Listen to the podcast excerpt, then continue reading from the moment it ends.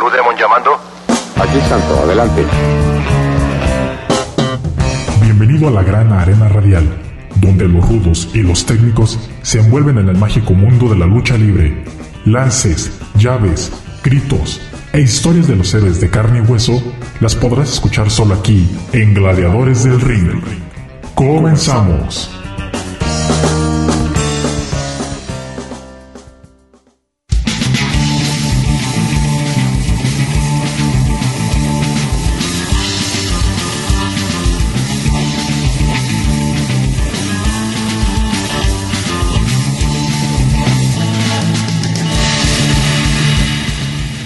Bien, estamos iniciando otro nuevo programa de Gladiadores del Ring a través del 104.7 de FM, Radio Universidad de Guadalajara en Colotlán y también a través de Internet. Les mandamos un afectuoso saludo a todos los que están en sintonía en este nuevo programa de Gladiadores del Ring y pues esperando que la información eh, sea de su agrado, que nos sirva para nutrir aún más a toda esa afición luchística que tenemos en esta estación del 104.7 de FM y pues sobre todo también mantenerlos informados de lo que está sucediendo en la lucha libre a nivel nacional. Entonces, pues, eh, ¿qué les parece si vamos comenzando nuestro programa? Ya lo saben, tenemos al inicio pues algo de historia de la lucha libre. Al finalizar tenemos todo lo que aconteció en estos días dentro del Pancracio Nacional para que no se lo pierdan, que tenemos muchísimas noticias. También eh, de los eh, carteles que se van a estar presentando en próximas fechas por si tienen la oportunidad de ir o asistir a una función de lucha libre pues lo hagan y eh, apoyen a este bonito deporte que es un deporte muy reconocido, sobre todo como algo característico de México. Los saluda Cristian Rosales aquí en el micrófono, ya listo para presentarles a ustedes todo esto en esta hora de programación. ¿Y qué les parece si iniciamos nuestro programa, como ya lo mencioné, con algo de información de historia luchística? Y pues les quiero platicar que hace algunos años eh, bueno, todos sabemos que en la lucha libre existen las famosas agrupaciones, las eh, eh, facciones, entre otras cosas más relacionadas a esto, ¿verdad? Entonces, pues han existido a lo largo de la historia de la lucha libre facciones que han marcado y que han sido importantes, por ejemplo los brazos, que ya son muy conocidos, villanos, que son dinastías, digamos, y las facciones que eh, en este caso serían como asociaciones entre luchadores eh, y que hacen esta eh, pues este como grupo para enfrentar a, a, otras facciones o a luchadores dentro de alguna empresa o en, en, alguna situación, ¿verdad? Entonces tenemos muchísimas facciones que, que se han visto, los perros del mal, la secta, o sea, más recientes. También tenemos a, a los, al negocio traumado que están ahorita en el circuito independiente, a las shotas. Eh, entonces, hay infinidad de facciones que hemos visto a lo largo de la historia, los vatos locos, los Vipers, este, los Hell Brothers, eh, pues en, sí son muchísimas muchísimas facciones que eh, yo creo que nos llevaríamos más de un programa en nombrar a todas, a todas las facciones y el momento en el que estuvieron y además todo lo que hicieron mientras estuvieron activos. Pero el día de hoy, ¿qué les parece si hablamos de esta facción que se dio por ahí en AAA? Una facción que eh, fuera conocida como la Hermandad 187. Los miembros originales de esta facción fueron Nicho el Millonario, conocido anteriormente como Psicosis. Ustedes van a, recordarlo más por haber sido el primer Psicosis quien estuviera con este personaje hasta que se fue y salió de AAA y se fue a Estados Unidos a, allá a luchar un tiempo.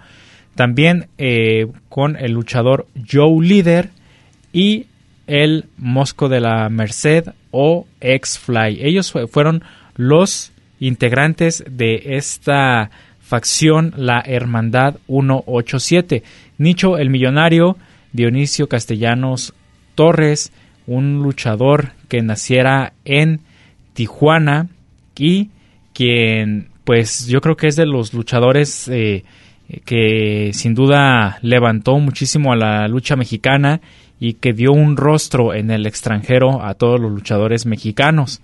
Él junto con Rey Misterio pues fue de los que hicieron esta este gran logro al estar en Estados Unidos enfrentando a muchos luchadores y al presentar muy buenos espectáculos por allá.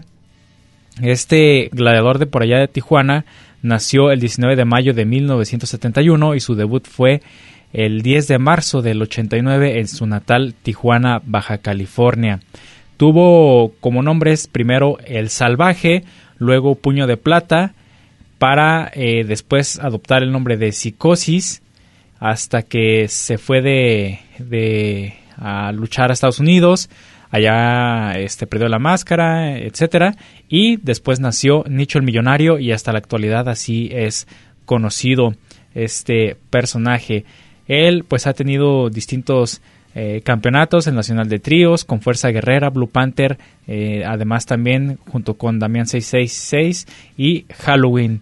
Eh, el, de, de la WWA, el campeonato de tríos con Juventud Guerrera y Fuerza Guerrera. pues son muchísimos campeonatos que ha tenido y, más adelante estaremos hablando de uno en específico, entonces para que no se lo pierdan ustedes. Y en luchas de apuestas, pues ha enfrentado a diferentes gladiadores en enfrentamientos de máscara, cabellera, en Tijuana, en Estados Unidos, en Monterrey, en Ciudad Juárez, entre otros. De los enfrentamientos pues más importantes que, se han visto de este personaje eh, Nicho el Millonario o el primer Psicosis, pues tenemos la lucha que se dio en Atlanta, eh, donde perdió la máscara contra Kidman, la, rivalidad que siempre tuvo contra eh, Rey Misterio, también, que llegó a, a ganarle la, la cabellera en Tijuana.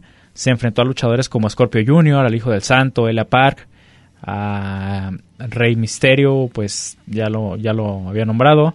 A, los Psycho Circus también hubo una lucha de apuestas de cabelleras en donde estuvo acompañado de Damián 666 y Halloween enfrentando a Psycho, Morden y Monster Clown. Esto en Monterrey en el 2011.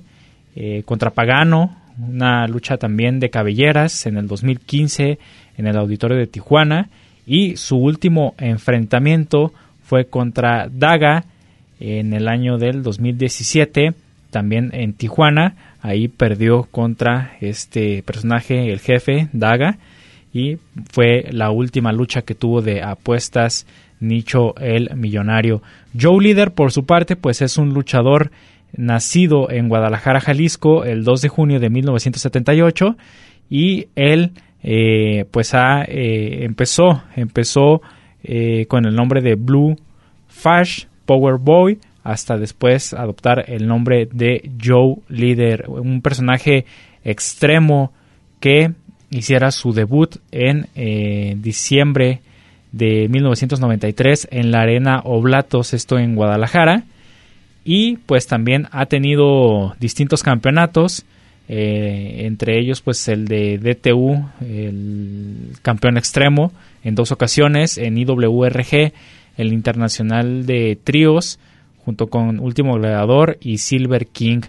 Las luchas de apuestas pues también han estado dentro de su eh, de su carrera y ha tenido luchas como por ejemplo contra eh, las primeras, contra Shiryu Dragón, Extreme Tiger, eh, El Demoledor, Príncipe Arandú, eh, con Nicho Millonario, en alguna ocasión también tuvieron un enfrentamiento de apuestas contra Ángelo Demonio, Reptilius, Pagano, Chessman, Máximo, pues ellos son los personajes con los que se ha enfrentado en diferentes arenas ya en una lucha de apuestas, tanto en, por ejemplo, en Guadalajara, Tijuana, en Torreón, en Monterrey, en Naucalpan, en la Arena Jalapa, en el Deportivo Oceanía, que fue su último enfrentamiento que tuvo en lucha de, apuestas. Y pues ahí tenemos a este personaje, Joe Líder, uno de eh, los integrantes de este, esta facción, la Hermandad 187. De hecho, Nicho el Millonario y Joe Líder pues son considerados como los dos únicos integrantes quienes llevaron la facción por mucho, mucho tiempo. Este otro, X-Fly, eh, conocido como el Mosco de la Merced durante algún tiempo, él estuvo esporádicamente dentro de la facción y eh, pues X-Fly es un personaje que eh, tuviera el nombre de Mosco de la Merced desde el 95 hasta el 2003.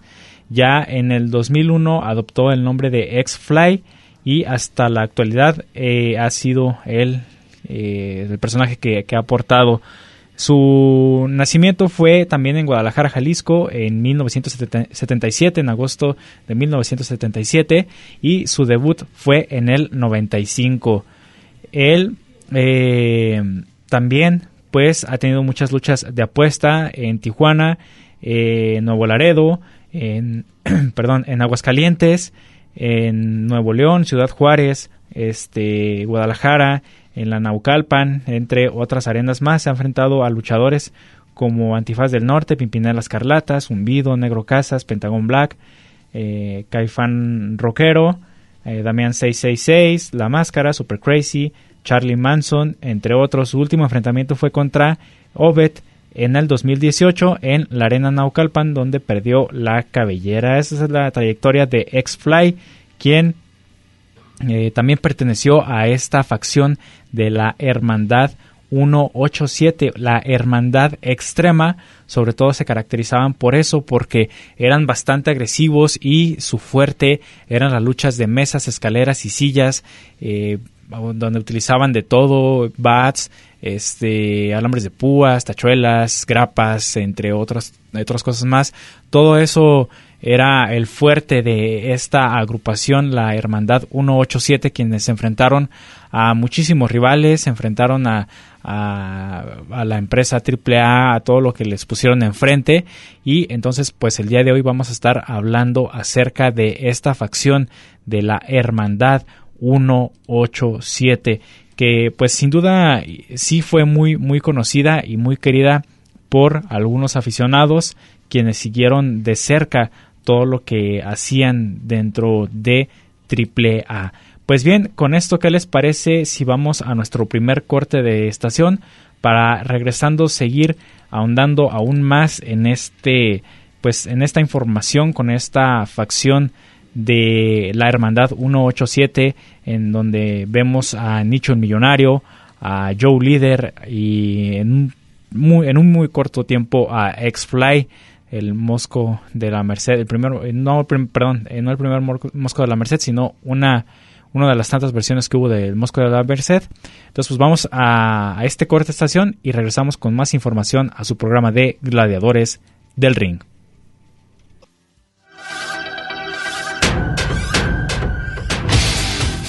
Para todos los fans de Gladiadores del Ring, recuerden amigos, reciban cordiales saludos a su amigo Mr. Electro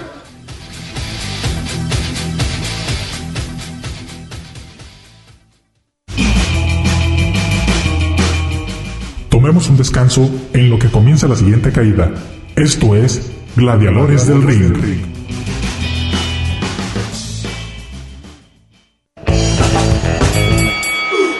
Segunda, segunda caída.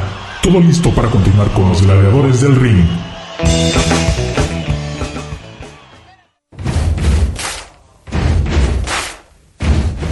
¿Qué tal, gladiadores del ring? Les habla el hermanito chulo, gran guerrero. Les mando un fuerte abrazo y un saludo de otro nivel.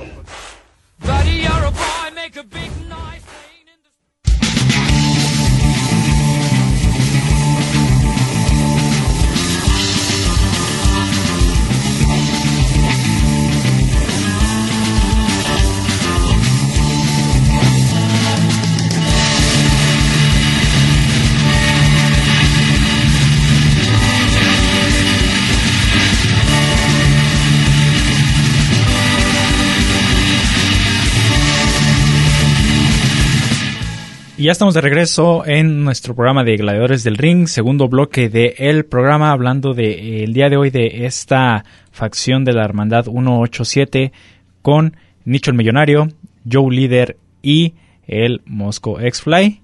Entonces, pues vamos a estar otro ratito hablando de esto. Antes quiero mandar los saludos a todos los que nos están siguiendo en su casita, los que están escuchando este programa, a lo mejor descargaron el podcast y están escuchándonos. Pues muchísimas gracias a todos ustedes por su apoyo, por el estar presentes y escuchando eh, toda esta información y todo lo que acontece dentro de la lucha libre mexicana, que sin duda es un gran apoyo para este deporte. Bien, pues eh, también quiero mandar los saludos al señor José Antonio Pérez, quien eh, no se pierde el programa de Gladiadores del Ring y siempre está al pendiente de la programación aquí en Radio Universidad de Guadalajara en Cortlán. Le mandamos entonces un afectuoso saludo a nuestro compañero colaborador de eh, Pláticas de Juventud.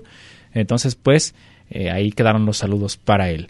Bueno, pues vamos a seguir adelante con esto de la Hermandad 187 y para continuar escucharemos esta cápsula en donde se nos habla aún más de quiénes son los eh, integrantes o cómo fue eh, pues la historia de la Hermandad 187 y sobre todo algo en específico, el, el que se ganaron el campeonato de parejas de AAA y estuvieron como campeones 551 días. Entonces pues vamos a escuchar más acerca de esta historia de la Hermandad 187 aquí en Gladiadores del Ring.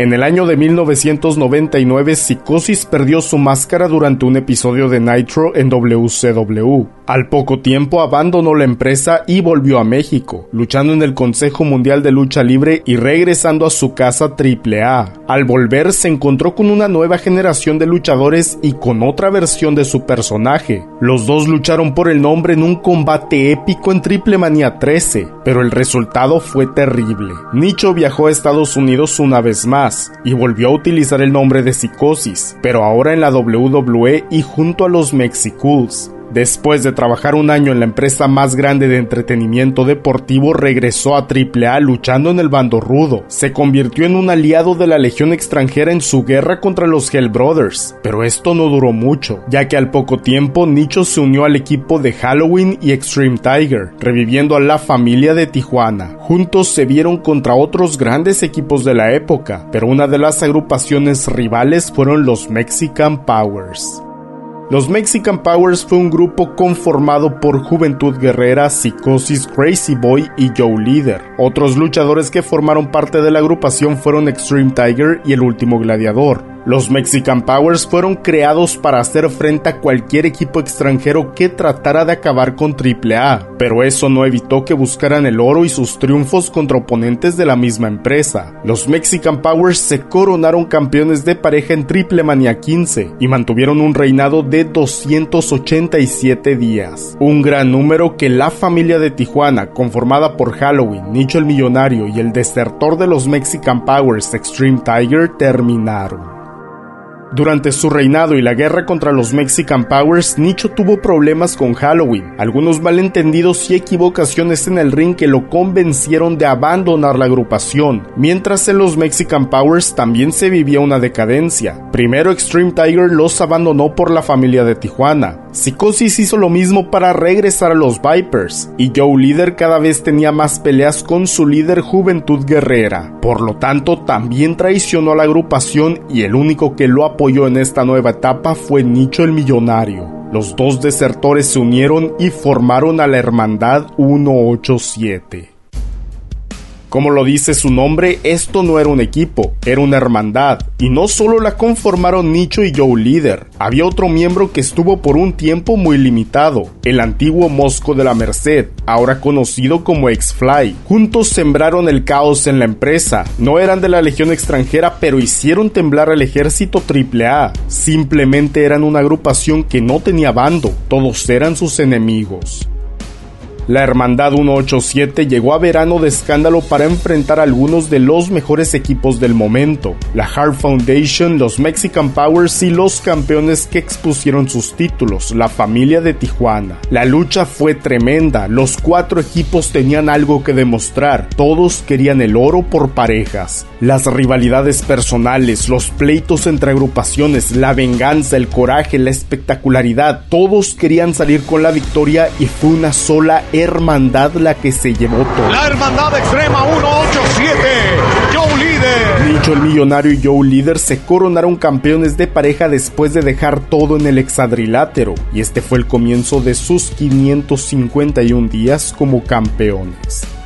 La primera defensa titular de la Hermandad Extrema se llevó a cabo en la segunda edición del homenaje a Antonio Peña, una vez más los campeonatos estuvieron en juego en un combate de escaleras, y sus rivales fueron los Bellos Stone y la Hard Foundation. Los Bellos Stone lo hicieron excelente en ese tipo de lucha, la Hard Foundation confirmaron lo espectaculares que eran, y la Hermandad 187 resistió cada castigo e hicieron todo para salir con esos títulos en sus manos. Al final Chris Stone fue la víctima de Nicho, y posteriormente el padre de los extremos tomó los campeonatos para la victoria. La 187 seguía reinando.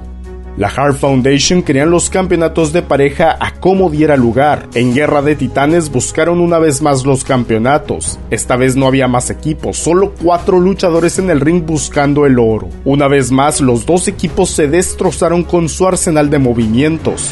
No necesitaron de lucha extrema para demostrar que eran lo mejor de AAA en la época. Joe Leader sabía que la Hard Foundation quería acabar con ellos, por esa razón le hizo daño a lo más preciado para Teddy Hart, su pareja sentimental. Teddy Hart y Jack Evans se volvieron locos. Nicho y Joe Líder estaban listos para las consecuencias y la lucha se fue a un punto tan personal que terminó en empate porque nadie respondió al conteo de 10 fuera del ring. La seguridad y el staff entraron a la pelea porque nadie podía controlar la confrontación entre estos cuatro luchadores. El 17 de diciembre del año 2008, la Hart Foundation tuvo su última oportunidad por los campeonatos de pareja contra la Hermandad 187, pero en esta ocasión no estaban solos. Extreme Tiger buscó otro compañero de equipo, encontró uno de los mejores exponentes de Japón, Kenta, y juntos se convirtieron en la tercera pareja de otra lucha de escaleras. Una vez más entregaron un combate tremendo y a la vez intenso, tan intenso que Extreme Tiger salió en camilla. Kenta quedó fuera por un ataque en conjunto de la Hard Foundation. Y Nicho el Millonario y Joe Líder acabaron de una vez y por todas con Teddy Hart y Jack Evans. Ellos retuvieron sus campeonatos en el día 94 de su reinado. En el siguiente programa, Extreme Tiger y Kenta retaron una vez más a los campeones. Nicho y Joe Líder estaban tan seguros de su victoria que nunca se despojaron de sus campeonatos. Y al final, Nicho aplicó un foul Extreme Tiger y después él mismo se tiró a la lona como la víctima. Un confundido hijo del tirantes le dio la victoria a la hermandad, pero el vampiro salió para cambiar el resultado. Extreme Tiger y Kenta ganaron por descalificación, pero no se coronaron campeones pagas y ponemos 187 a quien sea. Ok, entonces yo voy a regresar con un dinero y nos ponemos de acuerdo. La Hermandad 187 había derrotado a todos los equipos del momento. Conan vio el potencial de esta pareja y los convenció de trabajar para él. Les dio dinero y todos los lujos que la legión extranjera gozaba. Y fue de esa manera que Nicho el Millonario y Joe Líder llegaron a un punto más alto en AAA durante el año 2009. La Hermandad 187 se presentó por primera vez en una triple manía enfrentando a Latin Lover y Marco Corleone, dos pesos completos que representaron una gran amenaza. Sin embargo, era un equipo nuevo, sin experiencia en esta división y sin el colmillo que la 187 ya tenía. En los momentos finales de la lucha, Marco Corleone trató de atacar al Tirantes por sus injusticias en el combate. Joe Líder y Nicho aprovecharon esta distracción y acabaron con el gigante. De esa manera retuvieron sus campeonatos una vez más. AAA se quedaba sin equipos que podían retar a los campeones de pareja. Nadie los podía derrotar y ante su decadencia formaron al equipo de Gronda y el elegido, dos pesos completos que tal vez podían hacer algo para salvar a la división de parejas de AAA. En verano de escándalos se presentó este combate con reglas extremas. Esta fue una ventaja para la Hermandad 187, ya que durante la lucha destrozaron a sus oponentes. Pero los técnicos también se recuperaron, se adaptaron a este estilo y trataron de acabar con los campeones. Lo que parecía un reto cualquiera terminó por ser un encuentro épico. Sin embargo, la hermandad retuvo sus campeonatos una vez más, y al finalizar la lucha fuimos testigos de otra sorpresa. Estamos viendo doble, no lo puedo creer. ¿Quién llegó?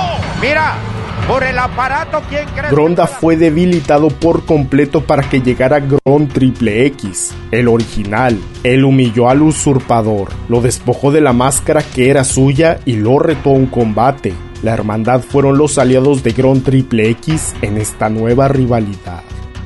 En la primera edición de Héroes Inmortales, Gron Triple X y sus mercenarios, la Hermandad 187, enfrentaron a Vegnis, el elegido y Gronda dentro de una jaula extrema. Un choque de demonios fue lo que vimos en este combate, acompañado del toque extremo de la Hermandad 187. Al final ellos fueron los que entregaron la victoria a su equipo y los que se robaron el espectáculo dominando el hexadrilátero. Y a pesar de que esta lucha no fue titular, sí marcó una fecha especial, pues oficialmente se cumplió un año de reinado de la Hermandad 187.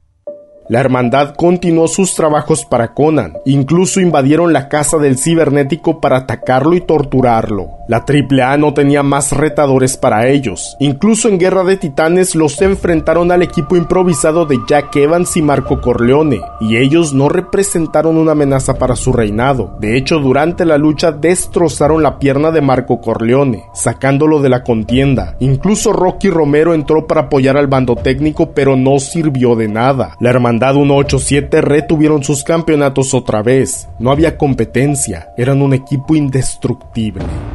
Joaquín Roldán y los ejecutivos de AAA sabían que no había forma de derrotar a la Hermandad 187 y traer de regreso los campeonatos de pareja a la empresa, y fue en ese momento que utilizó el dinero de AAA para convertir a la Hermandad 187 en sus propios mercenarios. El 12 de marzo del año 2010, en el evento Rey de Reyes, fue el día en el que oficialmente la Hermandad 187 trabajó con AAA ante la agrupación de los Wagner Maníacos.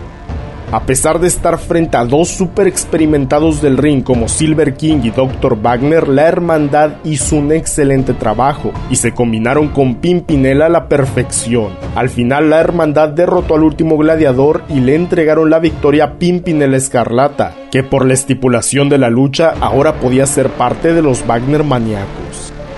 Conan estaba enfadado por el cambio de la hermandad. Ellos explicaron que el negocio y el dinero es lo principal y ellos son mercenarios. Conan castigó a la hermandad por su manera de hablarle y de tratarlo, y solo días después de su lucha en Rey de Reyes los mandó a defender sus campeonatos contra Taichi Ishimori y Takeshi Morishima.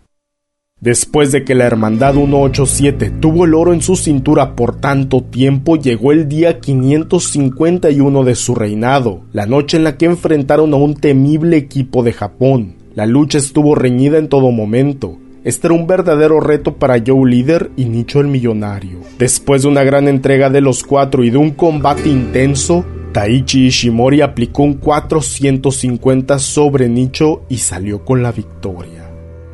Este fue el final de un reinado de 551 días. Nicho el Millonario y Joe Líder se entregaron por completo durante todo ese tiempo, pero al trabajar con Joaquín Roldán firmaron su sentencia de muerte. Ahora eran los enemigos de Conan. En los próximos eventos, Conan hizo la vida miserable para Nicho y Joe Líder. Junto a la legión extranjera acabó con ellos, los humilló, los destrozó, pagaron todo el mal que ellos mismos hicieron cuando trabajaron para Conan, pero a pesar de todo buscaron la manera de convertirse en campeones otra vez.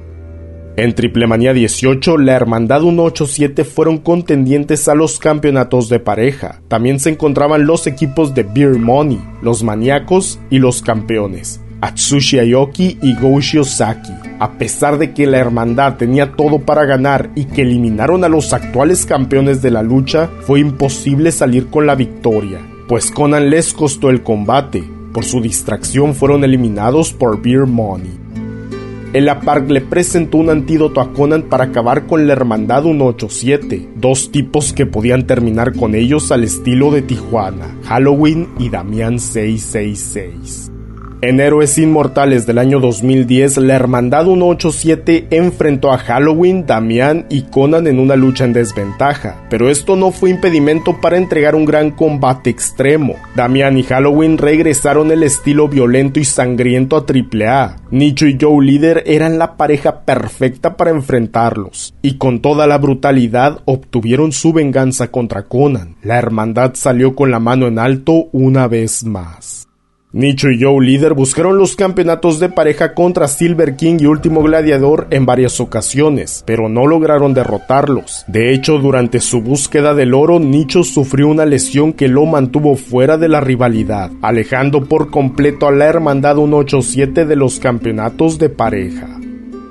En Triple Manía 19, Nicho el Millonario regresó a la acción durante la lucha entre la maniarquía contra Joe Líder, Heavy Metal y Electroshock. La hermandad estaba de regreso atacando a sus rivales del momento, pero Joaquín Roldán salió y confrontó a Nicho porque él no era parte de la lucha. La seguridad expulsó a Nicho y lo suspendieron de sus siguientes presentaciones.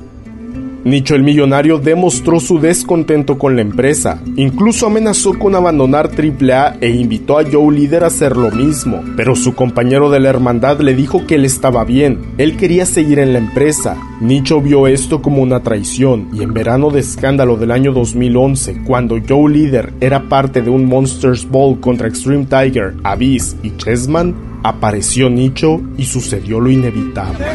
No ¡Ah, pero se va sobre Joe Líder! ¡Se va contra su hermano! Nicho atacó con un silletazo en la cabeza a Joe Líder. Lo lanzó sobre una mesa con fuego, terminando de esa manera con la Hermandad 187 e iniciando una rivalidad entre los dos.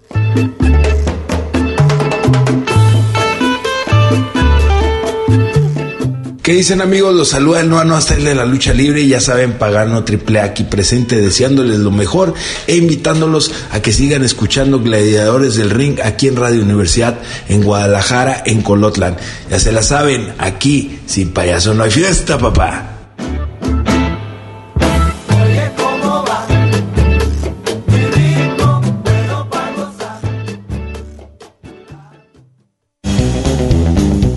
No te vayas. En un momento continuamos con más información aquí en Gladiadores del Ring.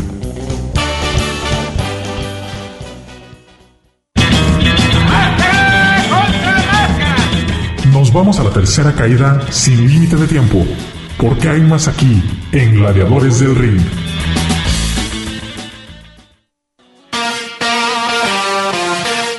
Let's go, girls. Hola, ¿qué tal, Cristian? Soy yo, tu amiga Tiffany. Te mando un beso y un abrazo y a todos los de Gladiadores del Ring. Bendiciones.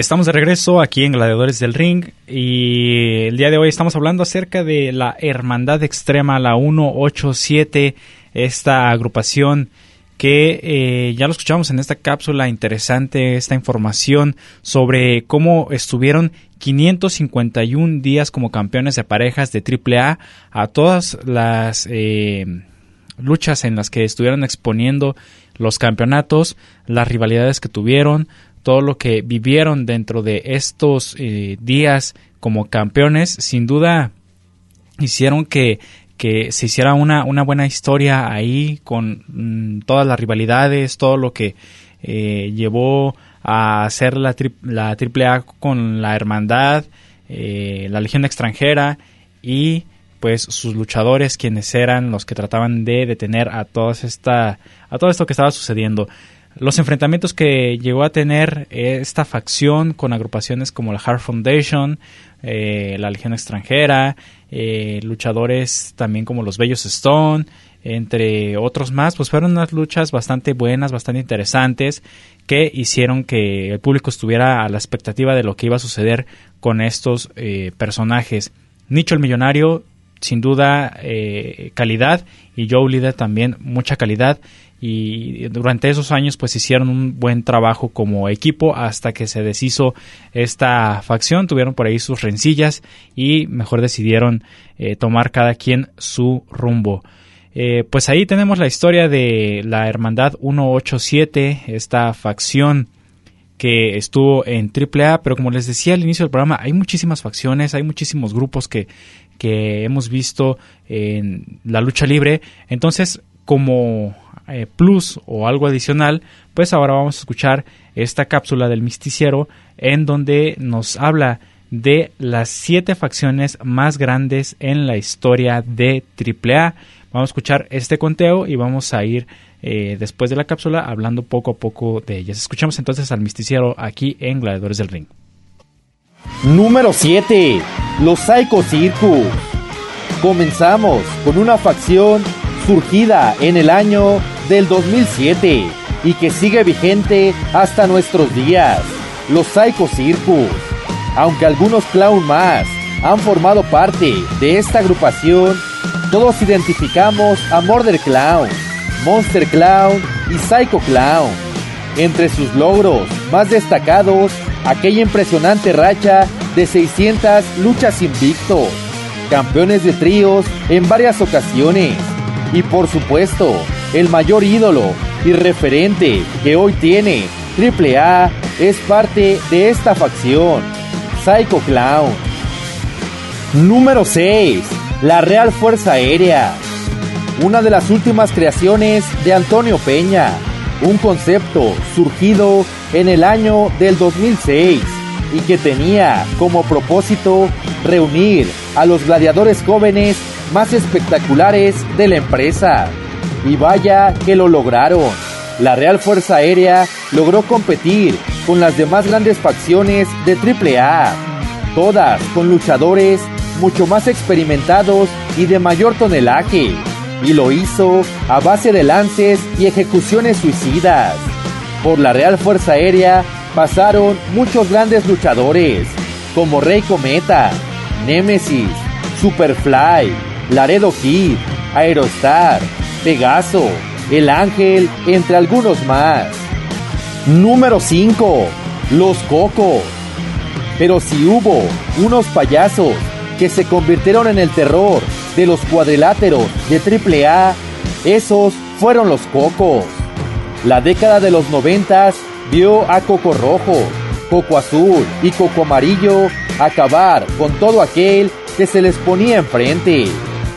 Sus máscaras sencillas pero perturbadoras, con aquellas macabras sonrisas, sus cabelleras en el color que les daba nombre.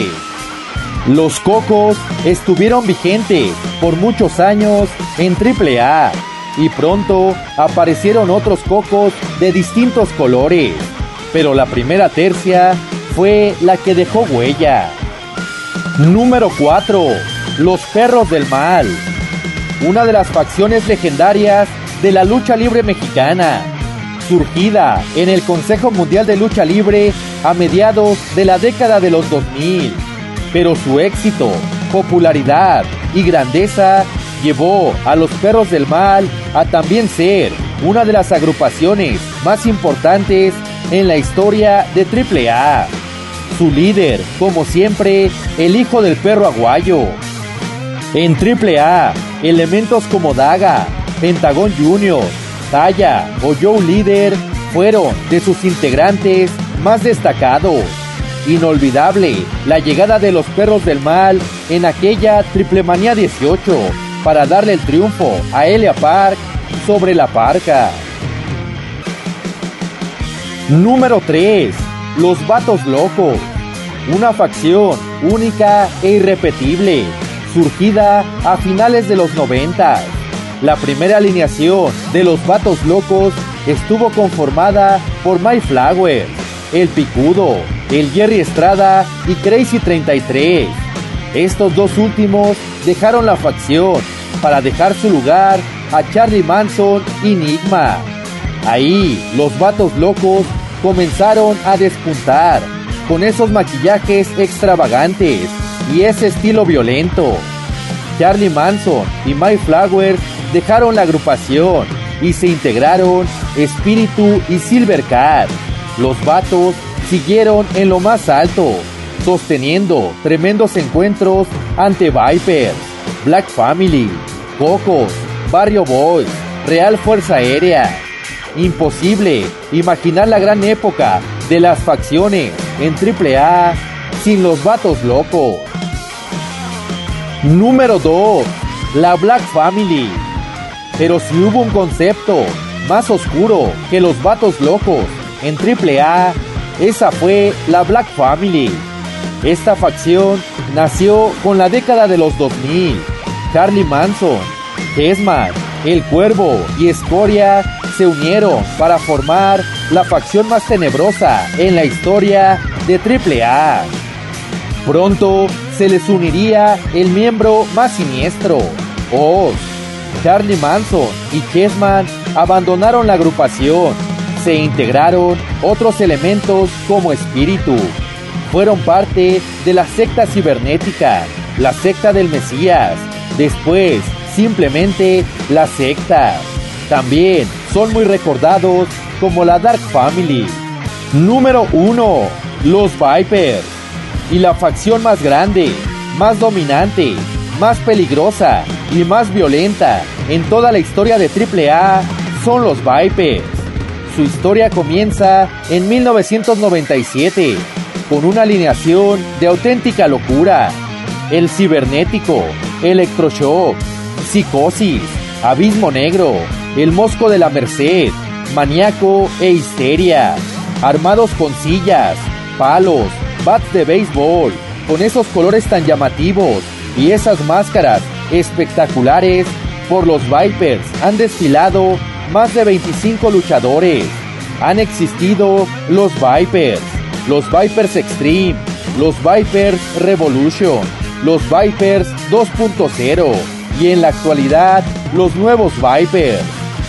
Los Vipers no solo son la mejor facción en la historia de AAA, sino también una de las mejores en toda la historia de la lucha libre mexicana.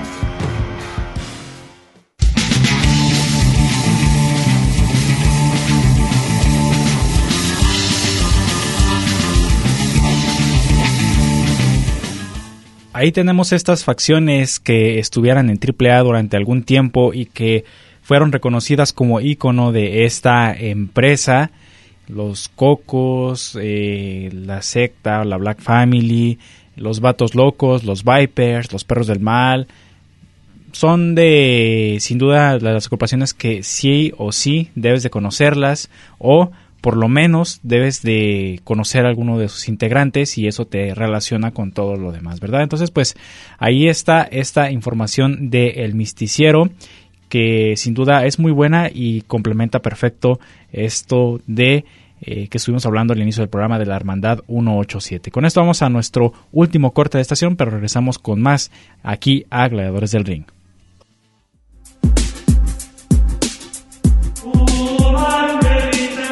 A todos mis amigos de Gladiadores del Ring, su amigo el original Mascarita Sagrada, el mini tigre blanco de los mini estrellas, tengo el gusto de enviarles un fuerte abrazo y un cordial saludo.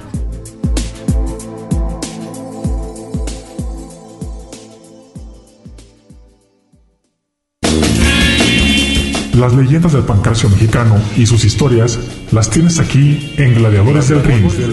En un momento regresamos.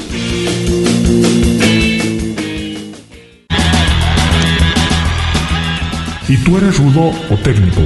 Descúbrelo aquí en Gladiadores del Ring. Estamos de regreso.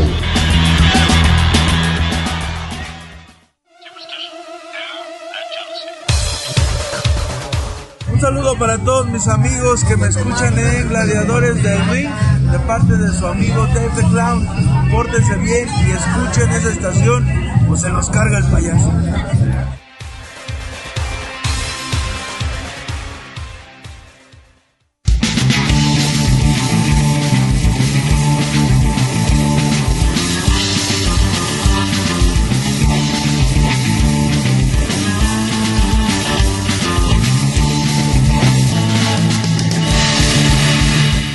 Y ya estamos llegando al último bloque de nuestro programa del día de hoy de Gladiadores del Ring. Y en este bloque vamos a abordar toda la información relacionada a la lucha libre, todo lo que ha acontecido en estos días y que sin duda es algo que que pues nos debe de interesar, ¿no? Para saber y estar informados de lo que acontece en el pancracio nacional.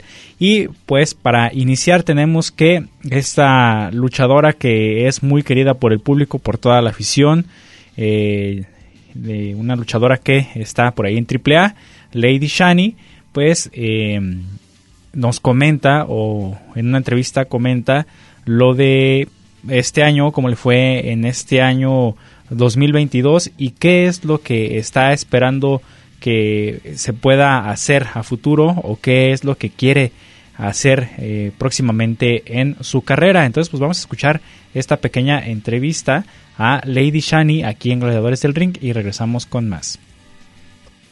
Shani, se termina un año luchístico, un año 2022. ¿Qué cuentas saca de Lady Shani de la lucha libre? Eh, creo que todos los años siempre dejan un aprendizaje muy, muy grande. Eh, estoy muy, muy agradecida, muy, me siento muy bendecida por tener tanto trabajo y vienen nuevas experiencias el próximo año. Ahorita estoy muy, muy feliz porque sé que voy a cerrar el año trabajando, viviendo nuevas experiencias. he estado trabajando mucho en Estados Unidos, con lo cual eh, me siento muy feliz de estar visitando otro tipo de público y también alternando con, con otras luchadoras y luchadores. Entonces, pues quedo muy, muy contenta con las oportunidades que se me dieron. Se está dando el salto internacional para varios luchadores. Es turno de Lady Shani. Así es, eh, las puertas están abriendo en muchísimos lados para todos y eso se trata, ¿no? De que vayamos a mostrar la lucha mexicana a todos los lugares, a toda la gente que nos sigue, que no solamente nos vean por YouTube, eh, por otras plataformas, sino que nos vean y nos disfruten en vivo. Shani, este 2023, ¿cuál es la meta? Eh, la verdad es que estoy muy concentrada en recuperar el campeonato Reina de Reinas, pero también no llevo alguna prisa, por así decirlo. Sé que hay muchas luchadoras nuevas que no lo han tenido, entonces creo que también merecen la oportunidad. No he tenido la oportunidad por el campeonato de parejas mixtas, espero que este próximo año se me dé. Y bueno, pues seguir eh, recibiendo y alternando con, con, nuevas luchadoras, que llegue un nuevo talento. Eh, al final son retos también para nosotras como, como luchadoras el estar alternando con demás, aprendiendo de todas y demostrándole al público nuestra calidad en cada encuentro. Muchas gracias. Gracias. Así las palabras de Lady Shani sobre este año, cómo le fue un balance de lo que ha sucedido en su carrera y eh, también lo que eh, piensa o lo que quiere a futuro en su carrera. Vamos a seguir de cerca todo, toda esta información para todos ustedes también traerles eh, las noticias de esta luchadora que es favorita de muchos aficionados, Lady Shani. Por otra parte, dentro de la empresa del Consejo Mundial de Lucha Libre, el día de hoy, viernes 11 de noviembre, se va a llevar a cabo este viernes espectacular, su eh, tradicional viernes espectacular. Una va a tener una cartelera bastante interesante, sobre todo por la lucha estelar que va a ser un mano a mano. Pero pues eh, les voy a ir comentando eh, el cartel cómo, cómo está conformado y en la segunda lucha tendremos una lucha de tríos en donde se enfrentarán Guerrero Maya Jr., Pegaso y Stigma contra Felino Jr., Rey Bucanero y Okumura. En el evento especial, Soberano Jr., Blue Panther, Valiente se enfrentarán a Ricky Banderas, el Mesías, la crema de la crema de la lucha libre, Vincent y Jota, este japonés que eh, viene para hacer eh, algunas funciones o tener algunas fechas por acá en México. Después en una lucha semifinal tendremos a Místico Titán y Negro Casas enfrentándose a Hechicero, Euforia y Mephisto. Y ahora sí, la lucha estelar mano a mano eh, se enfrentarán el día de hoy, viernes 11 de noviembre, en punto de las 8.30 el cartel inicia, y serán Volador Junior contra Atlantis Junior. Este enfrentamiento es pues bastante interesante en donde vemos a el heredero de la Atlántida, Atlantis Junior, enfrentar a todo un personajazo como lo es Volador Junior, que sin duda es de los luchadores que que pues muchos quisieran enfrentar y que sobre todo tiene muy buena técnica, tiene pues todas las bases y además eh, es, sinónimo de espectáculo. Esto se dio después de que el pasado 4 de noviembre se diera el reto al, al enfrentarse estos dos luchadores en donde Atlantis Jr. Eh, se despoja de su máscara sin que el referee se dé cuenta, no se percata, eh, haciendo creer al referee que Volador Jr le había quitado la máscara y así consiguieron la victoria en una lucha de relevos australianos. Después del resultado, Volador eh, dijo que eh, él quería una lucha de mano a mano ah, para y también pues retarlo por la lucha de máscara contra cabellera. Esta esta función. Entonces, pues se va a dar el día de hoy una lucha estelar bastante interesante, un mano a mano en contra de eh, Volador Junior y Atlantis Junior. Para que no se lo pierdan, el día de hoy también hay transmisión en eh, a través de Ticketmaster, entonces para que ustedes eh, puedan tener la oportunidad de ver el resultado de esta lucha. Por otra parte, en la Arena Guadalajara también se anunció que estará la empresa Robles Promotion el día 19 de noviembre, en punto de las 8 de la noche. Tendremos eh, un cartel bastante interesante también. En la lucha especial estarán enfrentándose el Gallo Enviado y Draego contra Rayman Macabre y Brian Villa. En la lucha semifinal tendremos a Pimpinela Escarlata, Microman y Big Mami enfrentarse a Baronesa, Gallito y Doberman. Para la lucha estelar estarán nada más y nada menos que Tejano Jr. y Supernova, además acompañándose de Charlie Manson para enfrentar a los negociantes Fresero Jr. y Demonio Infernal, quienes estarán junto con Atómico tratando de llevarse la victoria en esta lucha que se llevará a cabo en la Arena Guadalajara el 19 de noviembre. El próximo 19 de noviembre los precios van desde los 150 eh, pesos hasta los 300 pesos en las primeras filas. Así es que para que no se lo pierdan y eh, vayan agendando su fecha para que asistan a esta función de Robles Promotion, quien sin duda pues eh, va a estar muy buena esta función y pues eh, sobre todo porque eh, la lucha estelar pinta para que sea muy muy buena. Regresando otra vez al Consejo Mundial de Lucha Libre, pues ya se anunció a los participantes del torneo de la leyenda azul 2022 en donde se le hace este eh, homenaje a Blue Demon y tenemos entonces que el anuncio se dio este miércoles y los 16 participantes que competirán por eh, este, en este torneo de la leyenda azul 2022 serán Atlantis, Ángel de Oro, Esfinge, Euforia, El Sagrado, Mesías, El Valiente, Gemelo Diablo 1 y 2, Gran Guerrero, Cráneo, Niebla Roja, Rey Bucanero, Último Guerrero, Vulcano y Yota, que es el japonés que viene por unas fechas para eh, estar presente acá en México. Desde su creación han sido 13 luchadores que han conquistado este torneo tenemos eh, a Blue Panther, que fue el primer ganador, después Tarzan Boy, Universo 2000, Hijo de Lismark, Rey Bucanero, El Terrible, Mister Niebla, Diamante Azul, Atlantis, Último Guerrero, Rouge, Ángel de Oro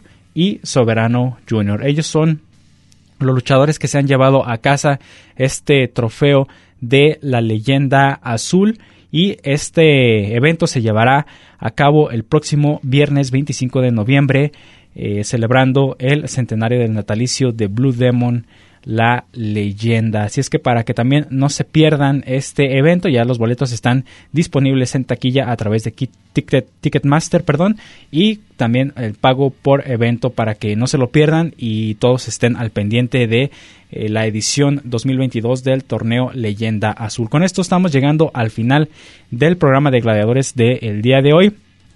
Agradeciendo a cada uno de los que estuvieron al pendiente en su radio o los que nos siguieron también en los podcasts o el internet. Muchísimas gracias y no nos resta más que eh, esperarlos el próximo viernes con más información aquí en Gladiadores del Ring. Se despide de todos ustedes Cristian Rosales. Nos escuchamos la próxima. El Ring de 6x6 nos espera para seguir con más historias, datos y noticias. No te los pierdas y sintoniza Gladiadores del Ring. Solo aquí, en Radio Universidad de Guadalajara, en Colotlán. Hasta la próxima.